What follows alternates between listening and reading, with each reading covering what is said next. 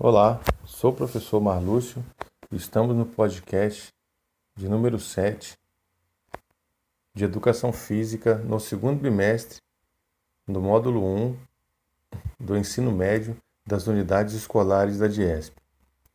Hoje vamos conversar sobre futsal. O futsal, também conhecido como futebol de salão, é um esporte coletivo semelhante ao futebol de campo porém possui suas peculiaridades. Ainda que sejam parecidos, o futsal possui regras específicas e diferencia-se, por exemplo, pelo número de jogadores e as dimensões do espaço de jogo.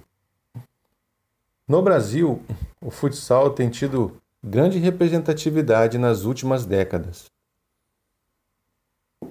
Ao lado do futebol, é o esporte mais praticado no país por homens e mulheres. O objetivo desse esporte, assim como no futebol, é fazer gols. Assim, o time vencedor é aquele que conseguir fazer o maior número de gols durante a partida. O tempo total de jogo é de 40 minutos, sendo dois tempos de 20 minutos, com intervalo de 10 minutos entre eles. O futsal reúne diversos fundamentos, desde chutes, passes de bola, dribles, cabeceios e etc.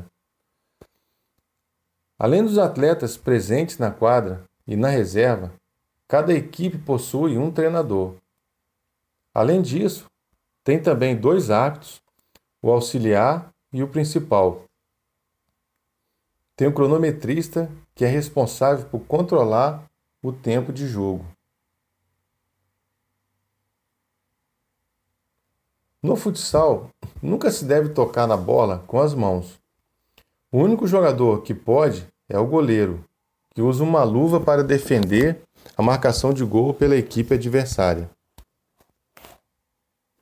Assim como no futebol de campo, se um jogador cometer falta, ele pode levar cartão amarelo, que é uma advertência, ou vermelho, uma expulsão.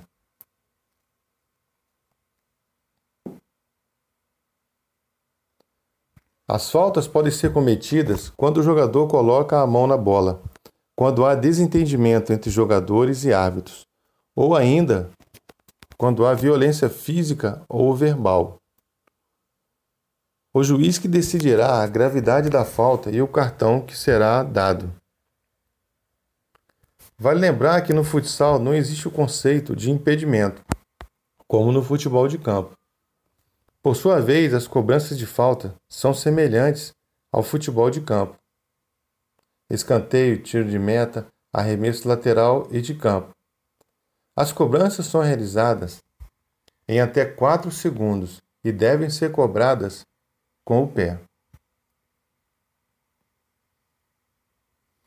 O futsal possui dois times de cinco jogadores cada. Vale notar que desses cinco, cada equipe possui um goleiro, responsável por defender o seu time das bolas chutadas pelo adversário.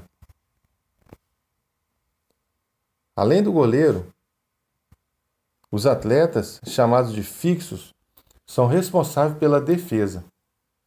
Esse equivale ao zagueiro do futebol de campo. Já o pivô ou atacante tem o objetivo de marcar gols. No futsal, não existe um limite para a substituição de jogadores, e elas podem ocorrer em qualquer momento do jogo.